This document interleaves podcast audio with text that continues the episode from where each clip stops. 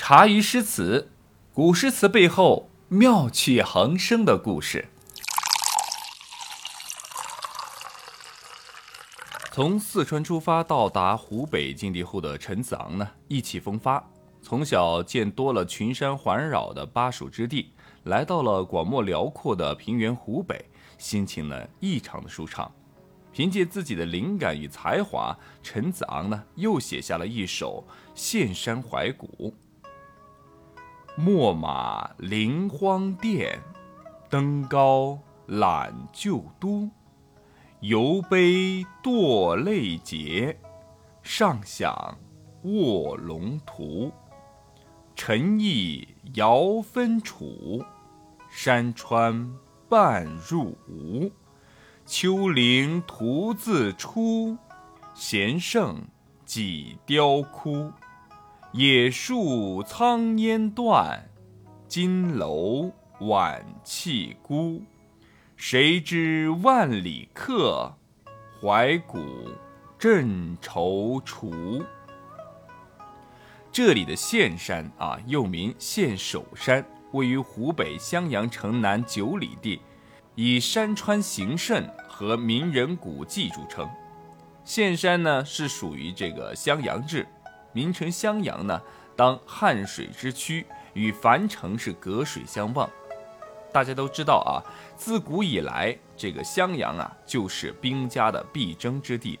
距襄阳城西二十里就是隆中，那即三国卧龙先生诸葛亮草庐对策之地。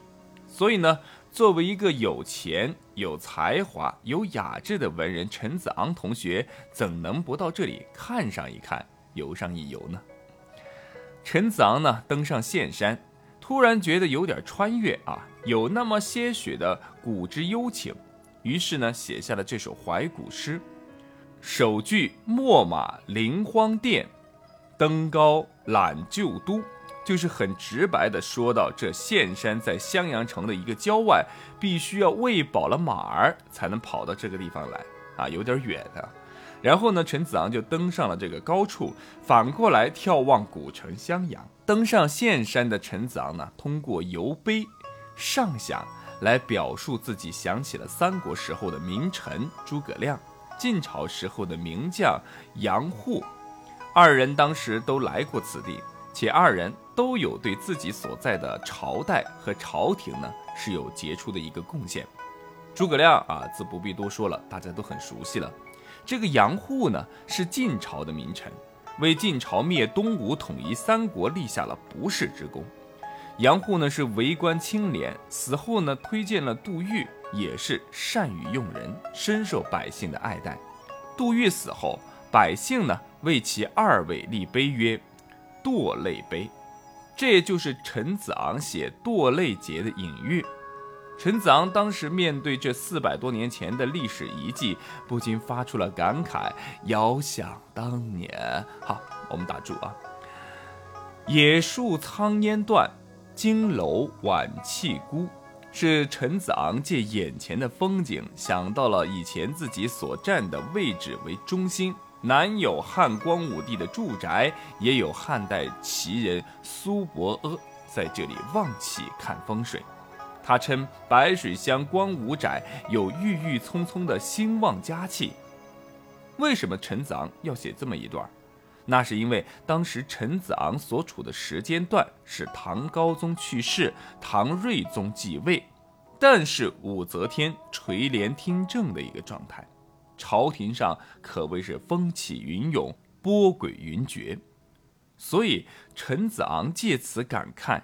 东汉开国皇帝光武帝郁郁葱葱之气已经是中断消失了，苍烟断，晚气孤。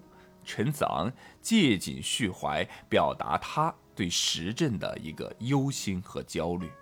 想着想着，陈子昂呢不免怀才不遇的大喊一声：“天下之大，又有谁知道我陈子昂这个不远千里赴京赶考的才子，正在这里。”忧国忧民啊！是啊，从陈子昂专心致志、潜心研学问开始，已经过去十多年了。期间呢，写过无数的多的这个诗句，但是发来发去朋友圈就那么几个人点赞，完全没有流量和红的意思。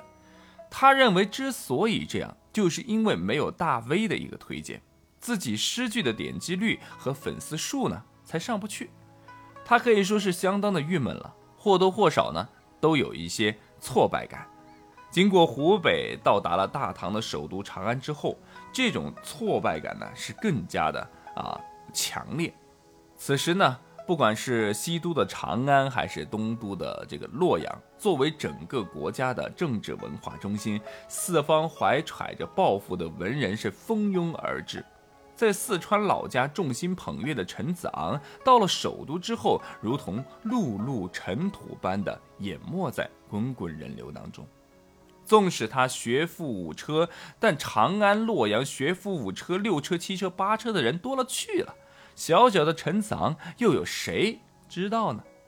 以他一个无名学子的身份，想要与名流达官攀上做主、门生等关系，那也是相当困难的。哎，好不容易有一个像京兆司公王氏的官人，虽然给陈子昂打了点气，留下了一句赞美之言。啊，此子必为天下文宗矣！啊，但是王氏呢，官儿太小了，人微言轻，改变不了陈子昂不红的一个命运。尽管处境不佳，但是啊，是金子，那总会发光的。一日呢，成天无所事事、瞎晃悠的陈子昂，在长安的街道上看到一个卖琴的人。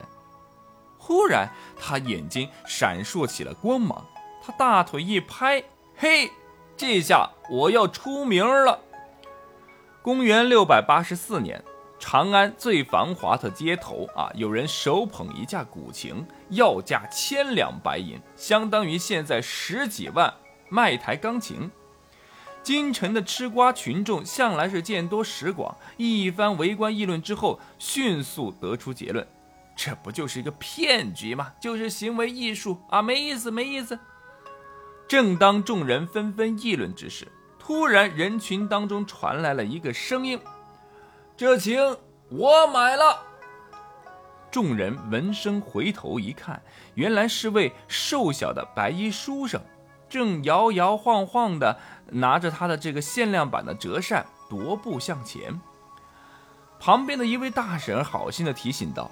哎呦，现在这世道不比从前，假货精仿太多了，年轻人要小心。这可没什么七天无理由退换啊！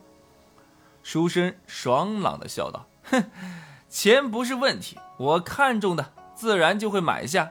至于这款琴的质量如何，诸位大爷大妈大婶儿，要是有心，请于明天上午九点三刻到芙蓉客栈。”我将用此琴奏出绝色天籁之音，以辨真假。说罢，便丢下了千两白银，叫上了快递，当下就抱走了古琴，自己呢也跃上白马，一气绝尘。整个动作啊，行云流水，一气呵成，只留下了群众张嘴观望的神情。第二天，芙蓉客栈红旗招展，锣鼓喧天，现场人满为患。还有一点哎，小混乱，眼看就要发生踩踏事件了。城管公安紧急调动人手维持秩序。时间一到，昨日的白衣书生走出客栈，先是一个躬身，然后抱拳说道：“我陈子昂携诗百篇，千里进京，竟无人问津，情乃月宫之气，根本不值一提。要我弹琴，他。”不配！说是迟，那是快。陈子昂随即举起古琴，猛然的向地上一砸，然后拿出雷神之锤，使劲儿的来了几下。不一会儿，价值十几万的古琴就成了一堆烂木头。刚刚还在人潮涌动的人群，顿时一片寂静。大家都还没回过神来，陈子昂。不待众人反应，他迅速拿出自己提前写好的原创诗文，赶紧分发给现场的每一个人。本来少年书生一掷千金，大家就甚为关心。再读其诗，果然是文采斐然。意境深远，更是大为赞叹。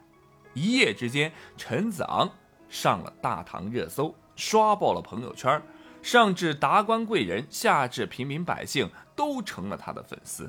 甚至有些文艺的女青年，每天都守在芙蓉阁楼，左手关窗，右手撑窗，来回交替，就希望手里的那根竹棒能不偏不倚地砸到陈子昂的头上。陈子昂出名了，你可以说他买琴砸琴啊，就是一场秀；也可以说就是他耍的噱头。当然，这也可以说是用了十几万，就是他自己的自宣广告费。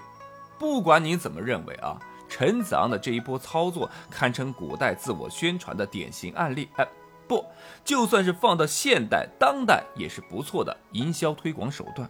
不管怎样，反正一直寂寂无名的陈子昂出名了。出名后的陈子昂那是运气来了，挡都挡不住。不久，朝廷开考，陈子昂顺利高中皇榜。